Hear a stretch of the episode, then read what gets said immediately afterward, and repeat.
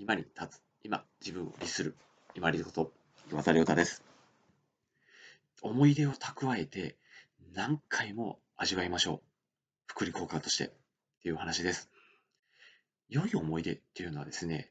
過去にあって、もう存在しないかのように感じるかもしれませんけれども、何回も何回も思い出して味わうことによって、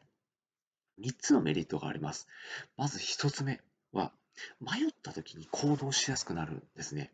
人間って、まあ、してもせんでもいいことっていうのが、いくつかこう分岐点で迷って出てくると思うんですけども、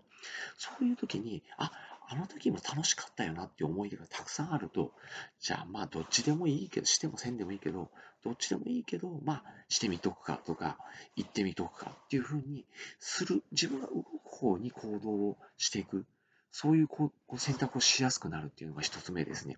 そして二つ目が、楽しい思い出っていうのが増えていくと、嫌な思い出っていうのが入ってくる隙間がなくなってくるんですね。これパソコンもそうですよね。今これパソコンで撮ってるんですけど、あの、メモリーっていうので容量がありますよね。要は、大きいところの記録から小さいところのテーブルにちょっと出していって、で、作業するスペースがありますよね。ここのメモリー容量っていうのは限られてます。限られてるので、いい思い出っていうのを何回も何回も持ってきて味わってると、このメモリーのところに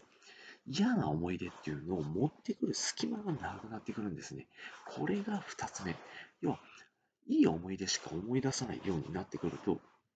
引き出し、引き出してくるところのメモリー容量に、もうメモリーの容量がいっぱいになってくるので、嫌な思い出っていうのを持ってくる容量がなくなってくるので、変な過去の嫌な思い出っていうのを引っ張り出してくる必要も手間もなくなってきます。3つ目が、満足するのと、あと後悔しなくなるということですね。もう過去にいい思い出があって、たくさん満たされているので、変な不安を煽る情報に右往左往させられたりとか、あとは、あもっとこうしておけばよかったっていう後悔が減ってきます。なんでか。もし仮に何かうまくいかなくっても、その家庭家庭を面白がってきてる思い出っていうのが姿勢としてあれば、もっとこうしとけばよかったなんて、もう動かすことができない、変えることができない過去っていうのを、いちいちまたほら、嫌な思い出として思い出してっていうのをする必要がなくなるんですね。やっぱり思い出っていうのは、いい思い出っていうのを、いくつもいくつも呼び出して楽しんでいきましょう。そうすると、迷った時に、してもいいし、せんでもいいっていうことが出てくると、あ、じゃあまあやってみとくかなっていう、こう行動しやすくなる。そして、思い出の福利として何回も思い出していると、嫌な思い出がメモリーのところに入ってくる隙間っていうのがなくなってきます。そして、満足を毎日してると後悔しなくなるので、自分が例えばこう、存在としていなくなることを不安として煽るような広告とか、あとは自分の体が病気になるみたいな、こう不安とか恐れを煽るような広告とか人の情報っていうのに煽られずに済むようになります。いい思い出っていうのをたくさん蓄えて、で、このいい思い出っていうのは良いこととして